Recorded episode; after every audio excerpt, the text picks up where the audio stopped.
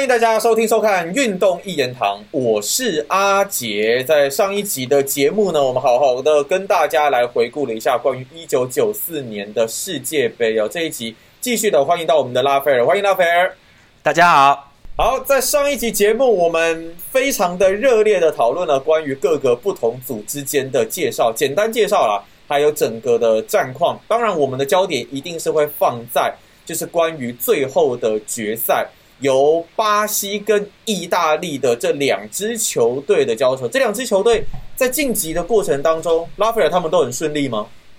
呃，其实其实我们今天要讲就是说，这个九四年世界杯的两支决赛队伍哈，实际上就是天堂与地狱啦，就是两个对完全很大的落差哈。巴西队那个时候是很顺利的在晋级，然后这个应该说，我们这讲一个结论，就是巴这个巴西队是。应该算是史上最被被公认为史上最强的巴西队，所以说就是说他们很顺利，而且遇到的对手也都还好，好，所以其实他们是很顺畅的一路到决赛的。可是相对于输嘛，对不对？对，就他们就蛮顺利的。然后而而且前面几场是零封人家的哈，所以其实就是防守也很好啊。然后。那攻击力强算是不错啦，我觉得，因为后面的巴西攻击力更强，只是这一支是做到了很高的攻守平衡，也不太犯失误的巴西队。然后呢，意大利就完全不一样了。意大利其实是很可怜的哦，很多人都以为说，对，很多人都以为说那个不九九四年的决赛好像是巴西跟意大利大战哦。其实我跟各位讲，这个观念你要修正了，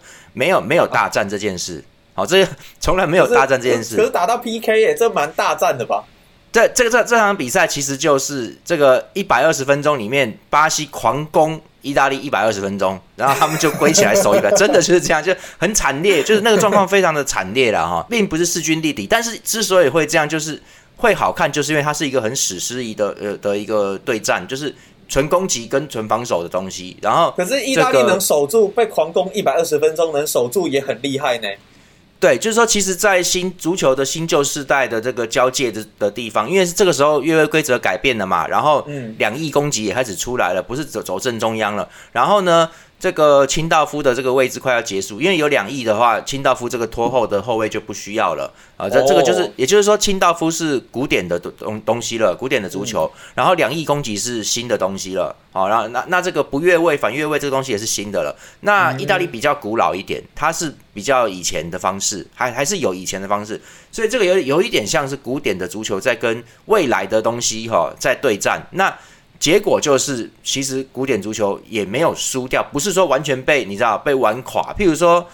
就是说像欧冠里面什么，好像阿森纳被假假设了哈，就是。被巴萨的四三三玩垮啦什么的，对对对，那那那就是另外一个世代的东西了。所以其实那个旧的足球在那个决赛里面并没有被打垮，是以平手然后 PK 败北结束的哦。所以其实是蛮有代表性的一届，因为之后的场面、画面、划时代的东西都不一样了嘛。那我们今天先来讲一下，我们先我们先比较快速的来带过一下，呃，像巴西队是很简单的就能够晋级了嘛。那对啊，所以巴西好像还好，但意大利其实一开始是出师不利哦。他我记得第一场第一场的比赛就输了，哎，对，就很鸟啊。他第一场比赛就输给爱尔兰，那有这个 有这个失误啦。那我们第一场不用讲，因为他第一场打的蛮蛮，就是我我记得并不是太好哈。然后零比一啦，第二场是对挪威嘛。对，我先跟各位讲一下这个这个选手选手层里面哈，第一场比赛的前面的两支是巴吉欧跟我们先讲一下。意大利这个时候有两个巴吉欧，一个是罗贝托巴吉欧，就是就是罗贝托巴吉欧嘛，我们知道的那个巴吉欧，小马尾那个。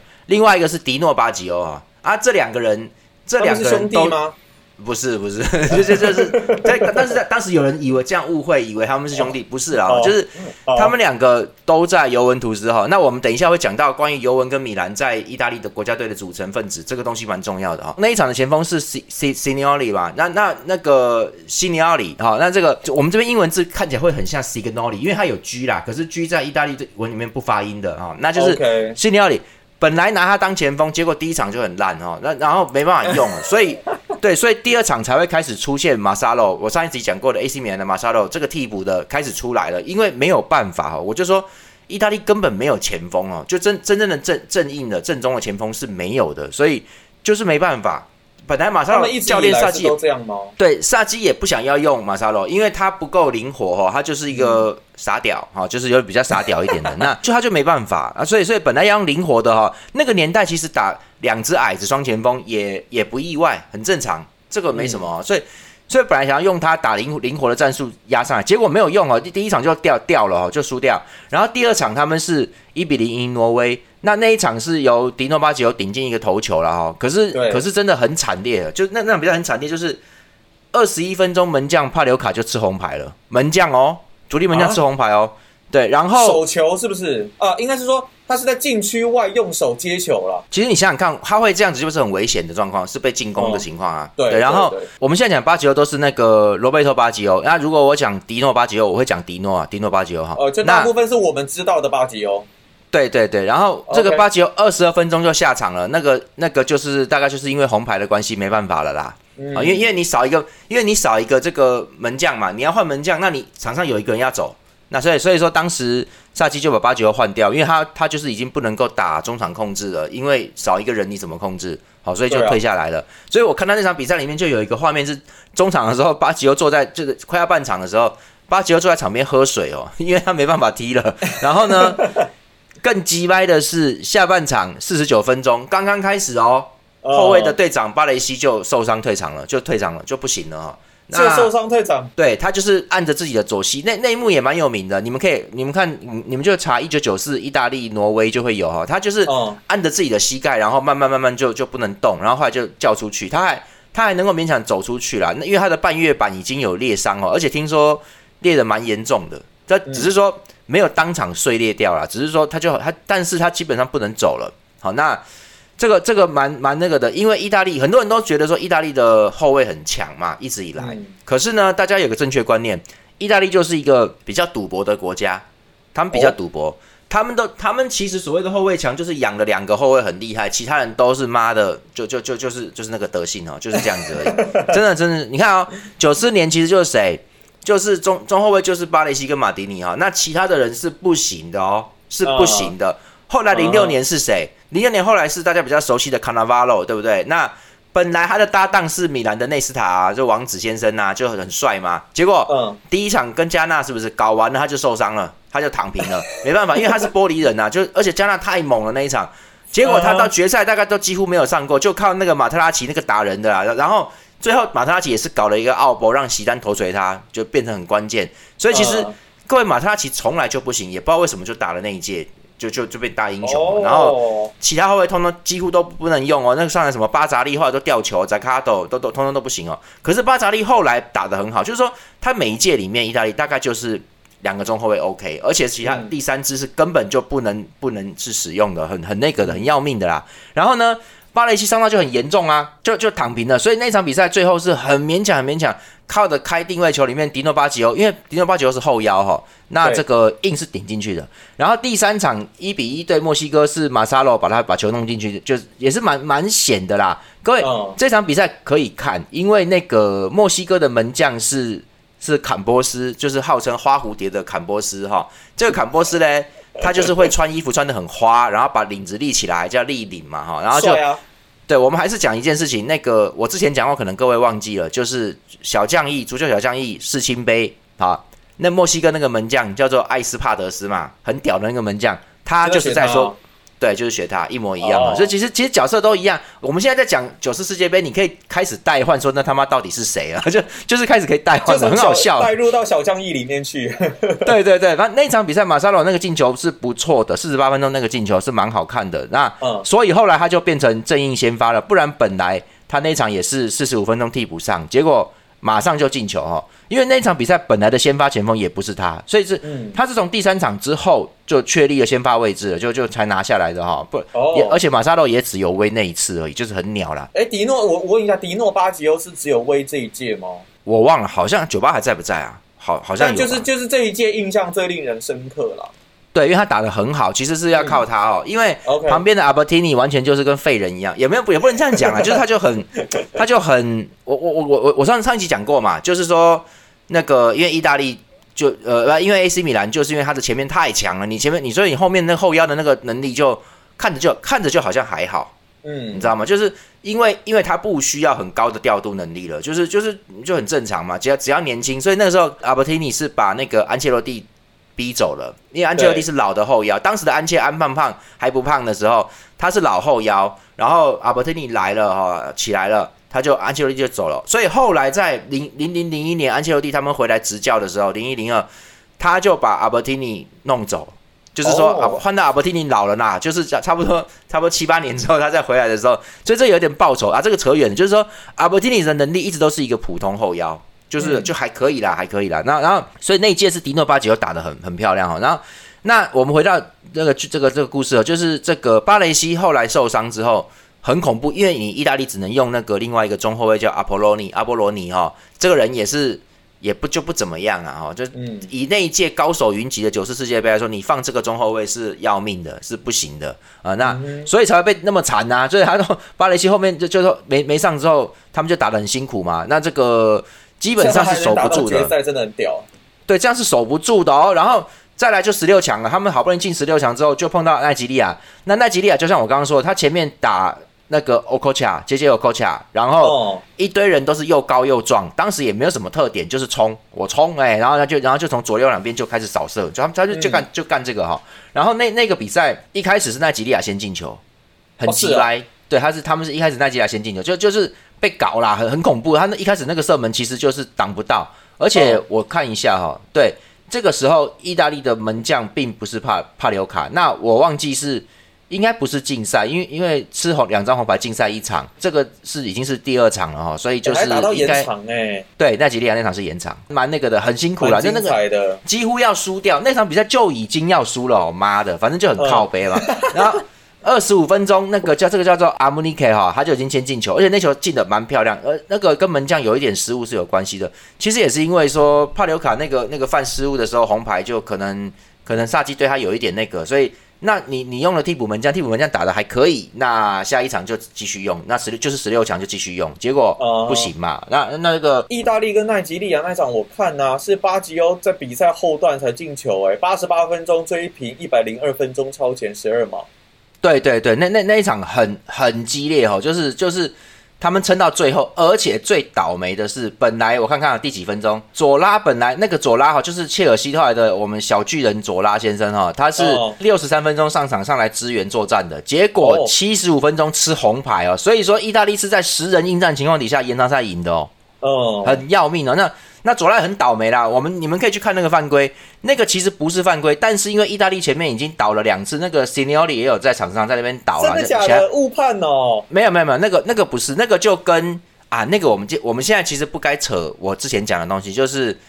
就跟马竞对皇马那一场那一场，就是最后会吃那个红牌，就是不是因为那个犯规那么简单。而是因为全场你们都在犯规，裁判其实就想找一个人，就是要把你弄下去了啦。啊，你在做，他就他因为因为如果这个情况底下被你追平的话，那你就是等于一路打暴打皇马犯规打人，打到最后追平人家嘛。所以就是裁裁判不想背这个锅啦，所以他就想找一个人给你发红牌了。那你这个时候再有这个动动作就出事了。所以哈。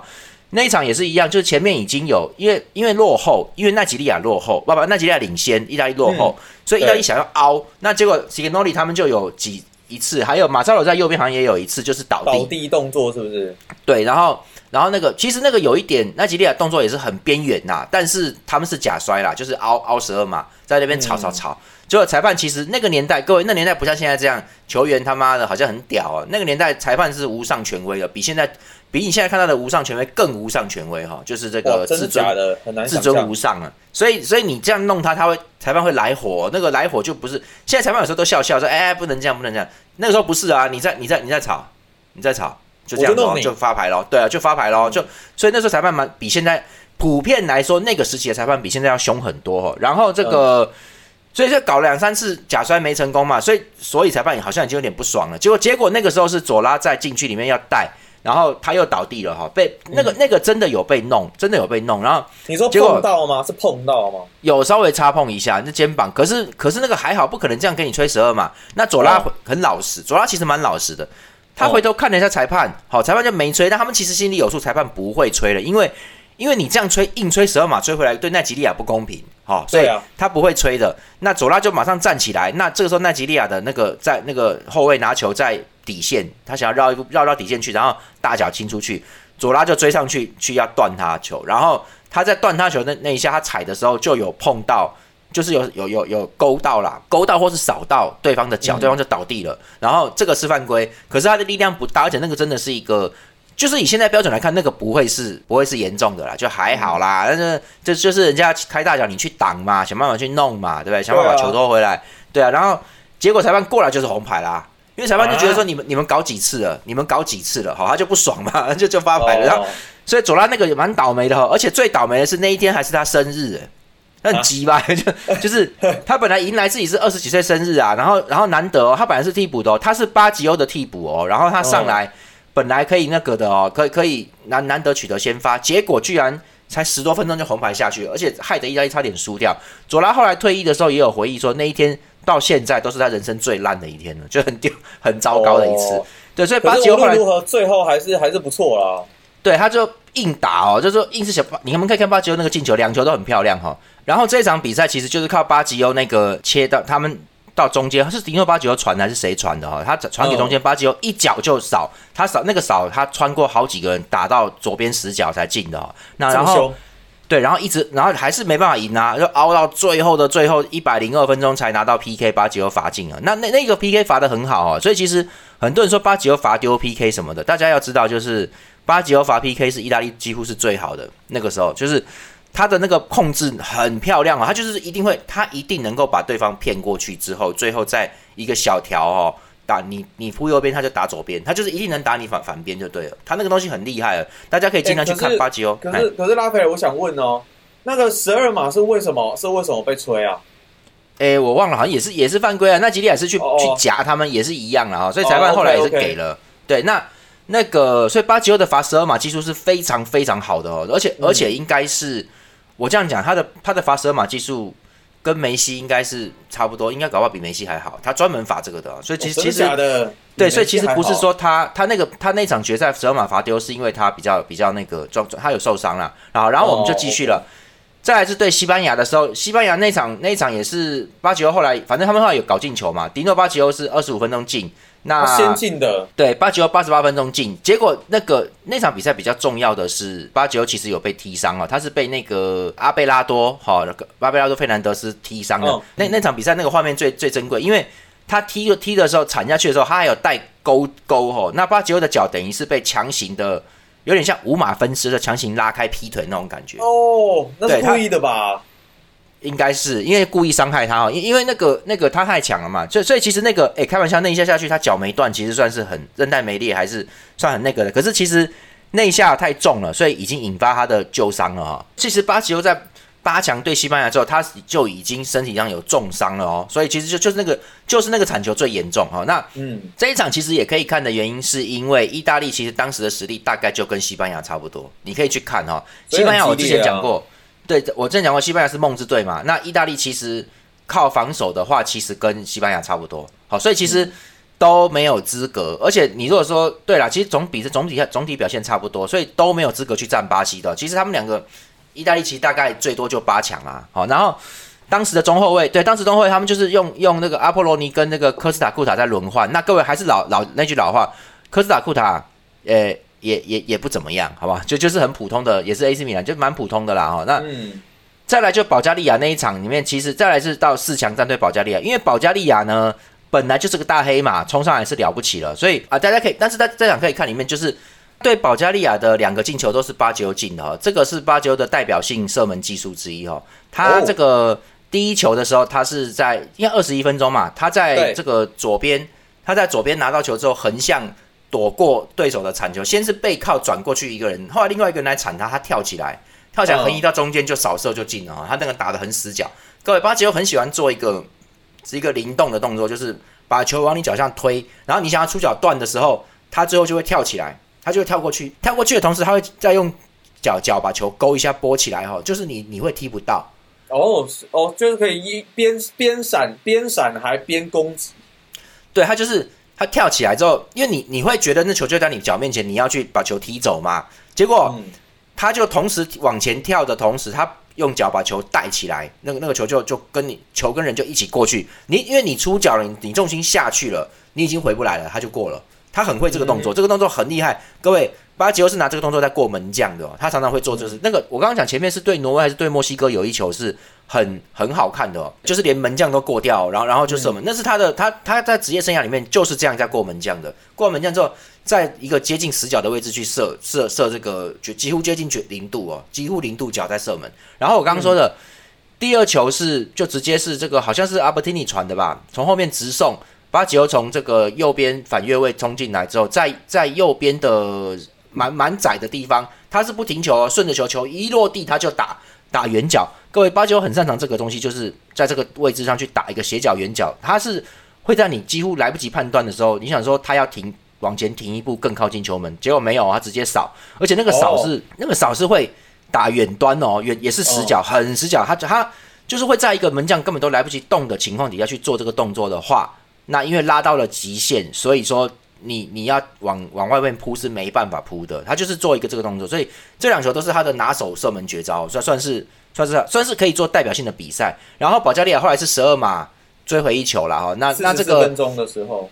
对保加利亚其实当时已经不行了，因为他们很累了啊，讲真的，因为他们是黑马嘛，那打也只有这个这点战力，打到这边已经是全员都要耗尽了，所以。意大利只有说在四强才有休息到，然后就进到决赛了嘛。那决赛我就讲哦，决赛其实就是蛮经典的，因为我们来讲一下决赛的阵容哦。决赛的阵容其实是意大利这边是后卫是右后卫 Musi，然后左后卫是 b e n a r i v o 然后中后卫巴雷西马迪尼。我刚刚说马各位巴雷西是受伤之后紧急坐飞机去那个看不到去哪边开刀，紧急开刀哦。对，然后大概休这个都大休休大概快一个月吧，还还不到，还不到，因为他是小组赛第二场就脱退了嘛，然后决赛回来大概将近一个月，硬是把把他弄回来哦。他他其实那个等于说刚动完手术，其实伤都没伤都没好，而且这个各位这个是要用刀切开膝盖半月板的大手术哦，这是大手，这是很大的手术哦，所以算大刀了。对，巴雷西是玩命的，他已经是拼命的。这个这个他他的意思就是打完他脚碎掉都没有关系哦，他就是一定要一定要上决赛，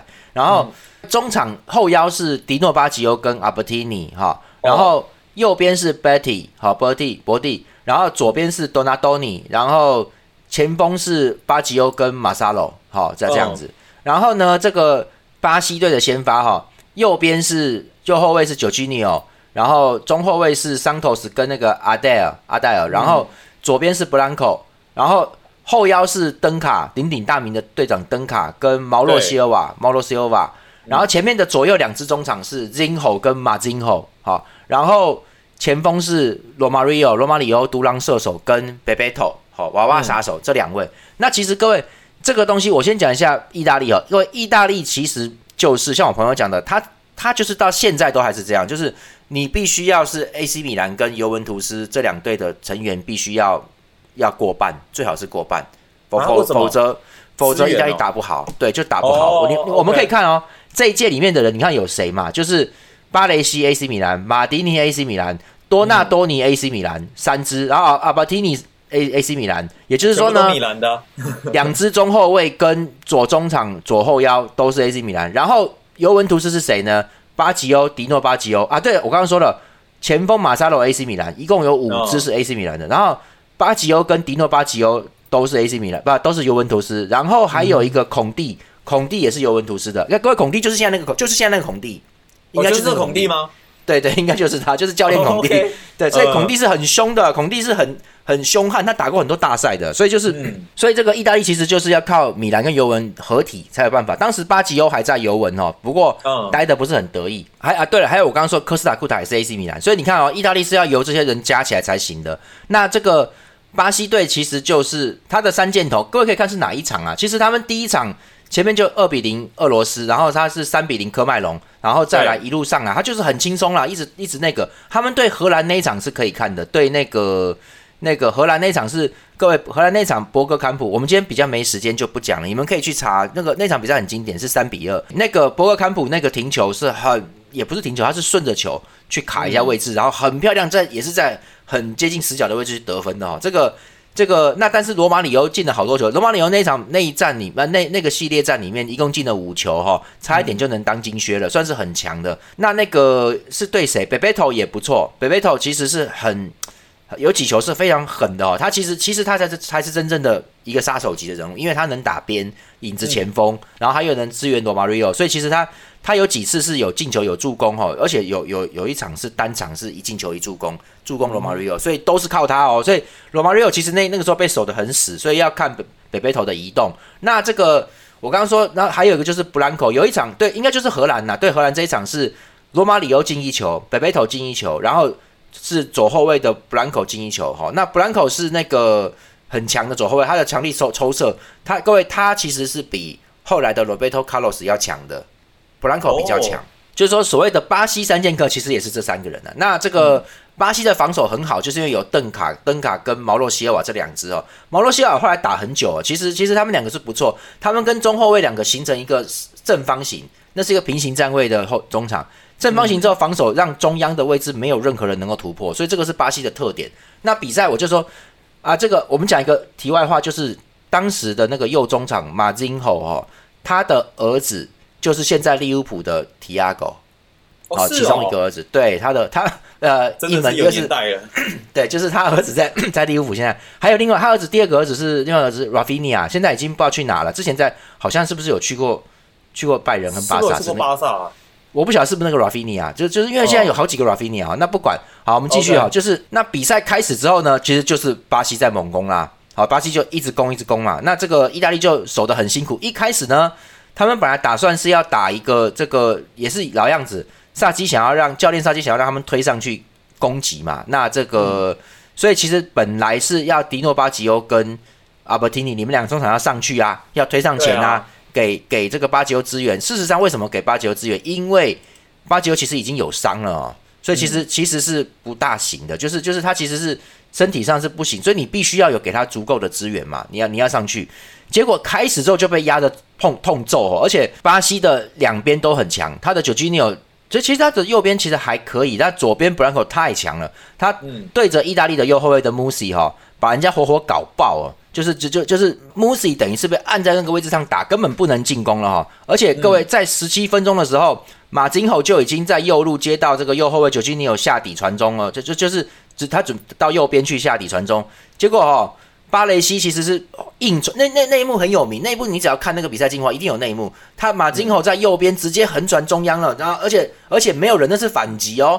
前面是罗马里奥跟这个北贝头两个人，两个人接球，第一个接不到，还有第二支哦，是巴雷西硬是冲回来滑铲把球踢掉，不然那球一定得分，百分之百得分。所以其实巴西他在十七分钟就已经要要那个就就完了嘛。他们是用当时他们是用叠堆叠进攻，那个时代没有堆叠进攻，是巴西是蛮蛮率先做这个的哈，就是差点就要进球了。对，就是让右中场跟右边后卫一直啪啪啪啪啪往往前压，然后最后最后传进进去那一刻是前锋会斜切去拿球，他是一直堆一直堆。那个那个年代本来是拿球突破传中，没有那么没有那么那个复杂的。巴西的中场跟边后卫的堆叠算是比较比较少见的，应该就是蛮新式的进攻法哈。然后呢，十九分钟的时候，这这边这边大家互打嘛，因为意大利比较强的是左后卫哈 b e n a r i v o 比较强，那左后卫就也是一直攻，结果他先。他先把巴西的右后卫九基尼奥搞受伤了哈，他们先搞受伤了，他下场了。结果嘞，巴西接替他上场的人是谁？就是卡富，卡富大叔，后来的卡富哦，卡富啊，对，这个时候他不还不是主力哦。各位，卡富后来在巴西队是能攻能守，两边都维持的很好，又有经验又冷静，而且他蛮绅士的人又很好的一个人。对，各位，这个时候这个时候不是了，这个时候很凶，卡富。卡夫是流川枫哦，是攻击之鬼，他是攻击之鬼，一直切，一直切，然后他就他就是一直切哦，就从他上场之后，布纳利沃就没有办法往前进了，因为太恐怖了，他推进去就是要传了，就是不是传出就射，很恐怖了，所以 OK 根本没办法，就把意大利的左路完全瘫痪掉，完完爆哈。结果那个后来可以说巴西什么东西都用尽了，后来二十三分二十三分钟的时候，布兰口抽射，好，然后这个帕留卡勉勉强强挡到哈，而且。而且马金吼已经跟到要补射哦，是马金吼自己脚绊倒了，不然又要进球了哦，反正很惨呐。对，然后巴雷西也是一直要挡罗马里奥哈，是马丁尼在帮他。结果呢，三十分钟的时候你就确定了哈，意大利已经完全完了。这个时候三十分钟比赛已经结算结束了啦，完蛋了啦，你会被打爆的。然后巴各位巴吉欧是在前面整整三十分钟都没有接到传球。那是被30分钟是不是？整整三十分钟，意大利几乎是没有没有打过，没有打到巴西禁区过一次都没有。啊，我记得有一两次就几乎没有，就被揍的很惨呐、然后想进攻的时候，他们就我就说那个这个登卡跟毛洛西尔瓦，好会跟后面的中后卫形成一个方方块，把巴吉欧包在里面。那个那个位置就是在包前腰的那个空间，所以巴吉欧是没有空间的。他被包起来之后太密集了，马萨洛也帮不到他，传球也到不到他，到不了他脚下，就到不了。嗯所以前锋也连带就是前锋也拿不到球，就是巴吉欧跟马萨洛都没有碰到球，几乎呃，然后登卡其实也蛮清楚的，因为登卡之前在费伦提纳在意甲，所以他蛮清楚巴吉欧的，算是很登卡是很欧式的后腰哦，然后所以所以巴吉欧已经别无选择，只能后退到中场了，他就是离开，他就只能回到中场线，他没办法再往前压了，好，他就是。哦然后呢，多纳多尼哈、跟 Bertie 也都退后了，就全部就等于说开铁桶了，没有办法，锋线上就只能排一个马萨罗，看能不能硬冲看看，没没有别的方法了。然后这个罗马里欧就一直攻击，后来在三十，结果就在三十二分钟的时候呢，罗马里欧在右边十八码射门，意大利的穆西挡出来，挡住这个球之后，他就受伤了。也也是也是倒了，结果这个时候呢，萨基做了一个决定，其实就是这个这个决定看起来当时是很疯狂，但是就是靠这个决定，意大利才能撑到最后。各位，他不是换右后卫上来，他是换中后卫的阿波罗尼上来。各位，这个是一个大调动哦，他就是阿波罗尼上来打中后卫，然后中后卫的马迪尼本来是左后卫出身，去打左后卫，然后左后卫的 Benarivo 打右后卫，因为左 Benarivo 两边都能打，对，哦，他就换成这样子，然后这个这个东西其实很关键，因因为因为马迪尼本来就是左后卫，这是个而且这是个赌博哦，马迪尼是左后卫，所以他有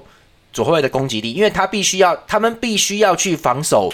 马丁尼防守比较强，马丁尼防守蛮强的。他们必须要守卡富了，确定卡富比他左边布兰口还恐怖，因为这个这个本来他们是要全力去守这个布兰口的，结果看的不用了，因为卡富也太可怕了，所以马丁尼必须要在这边去挡他。因为卡富当时还年轻，所以说要想办法弄他两下，你知道吗？你你弄不到布兰口的啦，布兰口太强了，所以只能 只能去弄想办法去弄弄左边，就是你的左边就是在就是这个巴西右边，所以说对，他把马丁尼调到左边这个重重这个左后卫重镇去，就是要去瓦解，从防守去瓦解巴西，不然没有办法了。然后，可是这会有风险，这个风险就是因为巴雷西就会没有旁边的马丁尼的。好、嗯啊，我刚刚说了，阿波罗尼很普通的，没什么大不了的。所以这个情况底下，罗马旅游会他会一直攻进来，那巴雷西就没有人可以帮忙协防了哈、就他从这一刻开始，这场比赛就变成了巴雷西跟罗马旅游的传说对决。传说对决，好、就是就是很精彩打。游戏吗？我们夜配了吗？有自入了吗？没没没有，有业配就好了，有业配就有钱呢。我操妈的！对，然后反正呢，结果呢就是没办法哈，还是还是是很很难打。结果下半场开始之后，意大利就让巴吉欧回到中场。啊，一下哦下半场开始就是因为你根本过不去，而且呢，战术失败的不只是这样，是说阿伯蒂尼太废了。好，而且阿伯蒂尼还要 还要后卫去帮忙哦，就是很很很很可怜啊，就是他拿球还会掉，被抢断，被弄，因为罗马里奥太他们太凶了啊，然后就他还会掉球的，所以很要命的。这这个情况底下，迪诺巴吉欧不敢上去，他攻击力好，但他不敢上，他只能退防，帮着防守，因为迪诺迪诺巴球蛮也是蛮高的，我记得，然后就在那边哦拼命防守嘛，所以根本你中场都垮啦、就没有办法啦。然后这个，然后你中场中央一垮，你的两翼多纳多尼跟 Bertie 都都没办法拿球，因为你两翼是分开比较远的那一种，是比较远的，啊。所以所以你中间中间被断了之后，等于是说你人被切两半，你两边左右对接不到，好左右的反应都不对了，所以就正式被瓦解了哈。那双方都是四四二平行站位，但是巴西有办法从中央去破坏，把意大利给切了啊，切像切哇蛋糕一样那意大利还切两半撑到延长，真的是很令人意外。对，就是下半场开始就做出战术调整，再做再做调整，就是巴吉欧回撤到中场，巴吉欧不往前了哈，算了，因为没办法做防守吗？对，意大利放弃打阿伯蒂尼跟迪诺巴吉欧的这个组织进攻了，所以两个都不行啊、那那都挡不住巴西了。结果巴吉欧后退回来，然后然后呢，Bertie 也后退回来，他他也让后面形成一个比较偏方，正像这个时候是偏三角形的，就是有点变成快要三三个后腰，因为 Bertie 回来，然后去顶着前面的巴吉欧，巴吉欧回来拿球要再传的，想办法传呐、然后那想办法去进攻了，就是反防反的嘛，就是反击了，然后靠。多纳多尼上前，多纳多尼打了左边也打了右边哈，就是两边都要跑，就是打边锋，硬是让他从边路切冲上去，因为巴西是两个边后卫都进攻的类型，所以你的边会有一点空间。那杀上杀上去之后，想办法看能不能传球给马萨洛，就只剩这一招硬弄，然后就就勉勉强弄了哈。那多纳多尼那个时候也蛮猛的哈，因为因为他打的蛮蛮那那场比赛算很经典，如果不是有他撑着，各位巴吉欧后来其实已经撑不住了，就是已经就是他在，我觉得他我个人判断他的比赛，因为我看完了嘛，看了我最近还重看过。他在比赛的不知道是哪一个时间，下半场的时候哈，他那个应该他的韧带伤已经复发了，但他没讲。真的哦。对，应该应该都快要他的脚应该都快要断了，应应该啦。他都他后面后面是只能用走的，而且而且登卡也踹了他一脚，因为因为那个是防守。他有一次拿到球是也是很接近射门，就是在下半场最后的时候，因为后来打到最后，巴西攻了个半天也是攻不进去，因为意大利是是靠想要靠左左路去破坏他，因为马迪尼不停的。在左边手下卡夫，然后慢慢慢慢的哈，他好像伯蒂也到了左边去帮忙，慢慢慢慢把卡夫给弄下来之后，马蒂尼往前压，马蒂尼冒着风险往前压，因为他觉得他们觉得卡夫比较嫩，所以说你你这样冲上去之后，他可能会在来回的对攻中会丢位置，好，所以马蒂尼就硬是往前压，但但是马蒂尼好啊，他他回他年轻嘛，他回得来嘛，防守回得来啦，攻击上得去啦，所以他就这样弄，结果真的有效了哈，有几次就是他，但是他后来很小心。他也没有硬是冲到底，他就是上来有两三，我记得有三次，有有下到有到接近到底线去传中，后来他也是尽量传给看多纳多尼或是博蒂让他们冲击。总之呢，下半场意大利就有一个至少有一个点可以想办法打过去，然后跟巴西成成为来回对对击的状况，但是中间还对中间还是很危险。罗马里奥已经有两三次在下半场都要 都要得分，几乎要单刀，而且有一球。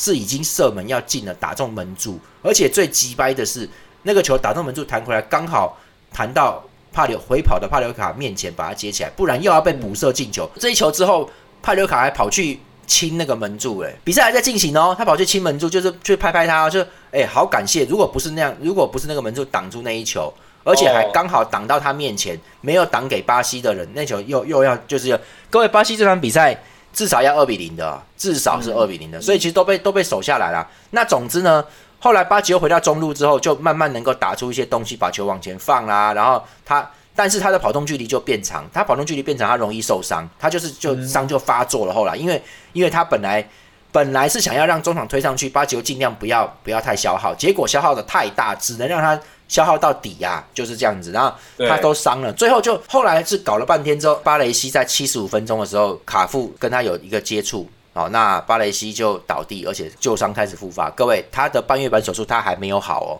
他是刚刚动完刀的哦，这影响到他之后的职业生涯吗？应该是有的，因为他基本上打完这一场就从国家队退休了，就是说他等于是。他豁出去了，他知道没有下一届，他要豁出去，他就是这样子哦，所以他很硬汉的。所以巴雷西这个时候，各位他的半月板随时会碎掉，随时哦。好，这这个真正不是漫画情节，但是又跟漫画情节很像啊，就是啊，有点像是是这个夹太郎随时脚会爆掉那种感觉。然后那个结果巴雷西后来撑不住啦，就开始撑不住。结果马迪尼看到队长已经不能，哎，巴各位巴雷西那时候是只能走路，几乎只能只能走了，慢连慢跑都很困难了，所以马迪尼只能。退回来，不然罗马里欧终于要要破门了。各位，他们还能守的原因，是因为罗马里欧其实好像只有一百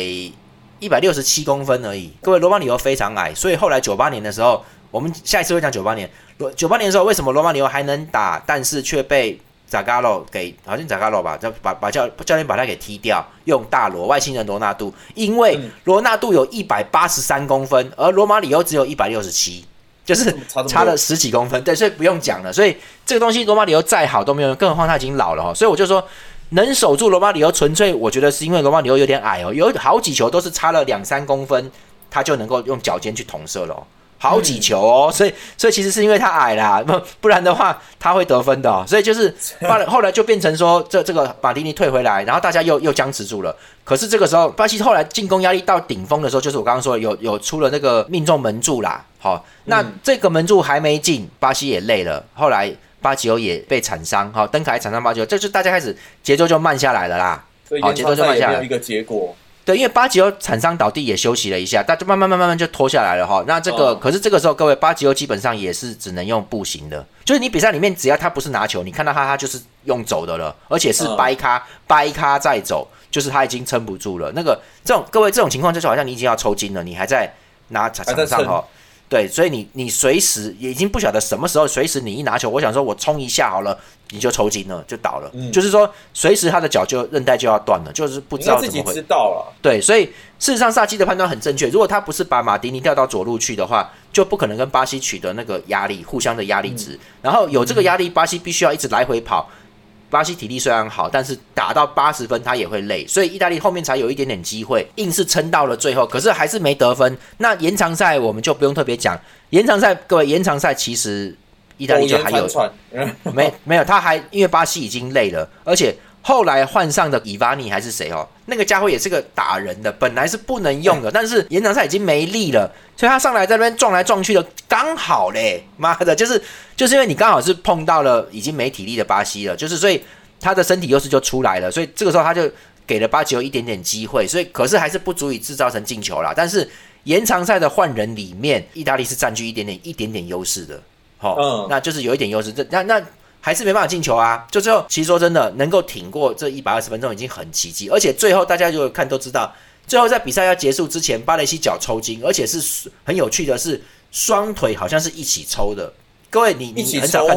对，一般都是只抽，一般都只抽一条腿啊，一般都只抽一条腿啊。他是两腿都不行哦，靠，好像是两腿都不行。然后那个队友一直帮他按按，他就一直一直一直大叫，他很痛苦。而且他他本来还叫他，哎，巴雷西那么硬汉的，还叫队队友先不要，先不要，先不要按了。他那个那个是很痛苦，太严重，太严重的抽筋其实是不能给他按下去的。对，而且事实上，这个这些筋当然是有经过他的膝盖的，所以这段都蛮危险的。他其实撑不住，而且他是没有办法在场内站起来哦，是叫了医护，不是担架哦，是叫医护车，不不不不不，那个小车车把他那个美式足球会出现那种那种载走，把他载走哦，然后载走去场外之后，因为他其实想拖，他们想拖时间呐，想要撑一下，结果。还是叫车子来把你载走嘛，因为没办法，已经都要一百二了，一百一十七吧，好像一百一十六。嗯，然后叫出去之后，那巴里西在那边硬是掰开掰开，就就是他勉勉强强，他说不行不行，然后他赶快帮他按摩一下弄一下，他赶快再回来，因因为巴西随时随地。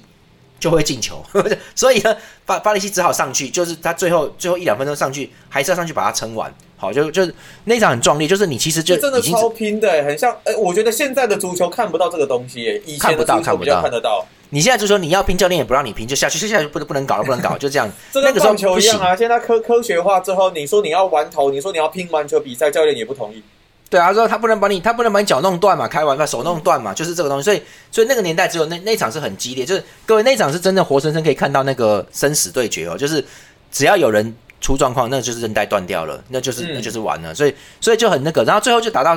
就终于撑到平手，打十二码。可是各位，你看这个十二码就很鸡掰啊，就是你就看嘛，我刚刚讲了嘛，巴吉欧跟那个都巴雷西都身受重伤，然后巴雷西还第一个罚哈，巴雷西第一个罚就罚丢了，其实。其实巴雷西第一个也罚丢呢，对，就是还好，所以巴雷西还有命呢。所以巴雷西其实，在米兰就是一个算是可以罚点球的主罚手级的哦。就其实他也是很猛啊，他是他是大力抽射，你看不到他射哪边的那种。那那，嗯，因为他力量他已经受伤了嘛，那球就控制不住，他就只能往外飞了哦。那嗯第二球阿伯蒂尼跟伊瓦尼都有上，所以伊瓦尼那时候在国米吧，伊瓦尼打的不错哦。那他两个都有进哦。对，然后呢，第四球马沙罗来了，AC 米兰的。就是的，就是太废了，他也也也是没打，也没打进，很糟糕。点球是不是？就很糟糕，对，就是他就不不好嘛。然后他整场比赛也没拿到，他整场比赛好像只有拿到两次球而已，射门的机会。所以你很难说萨基让马萨罗上场到底对不对？是不是要用 Sino Sinoli 比较好嘞？就就是说他根本这个中锋没办法，就有点结果论啦。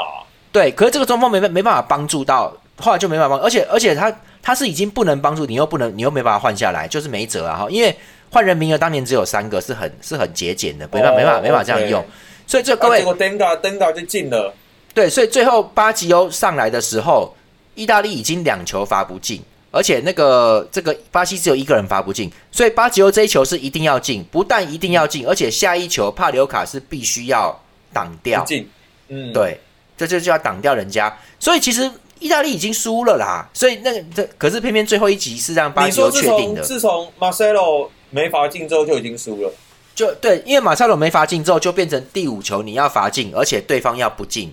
对对对对对对对，这个就已经太难了啦，这就已经太难，所以所以其实马塞罗没那个的时候就是算是那个了哈。那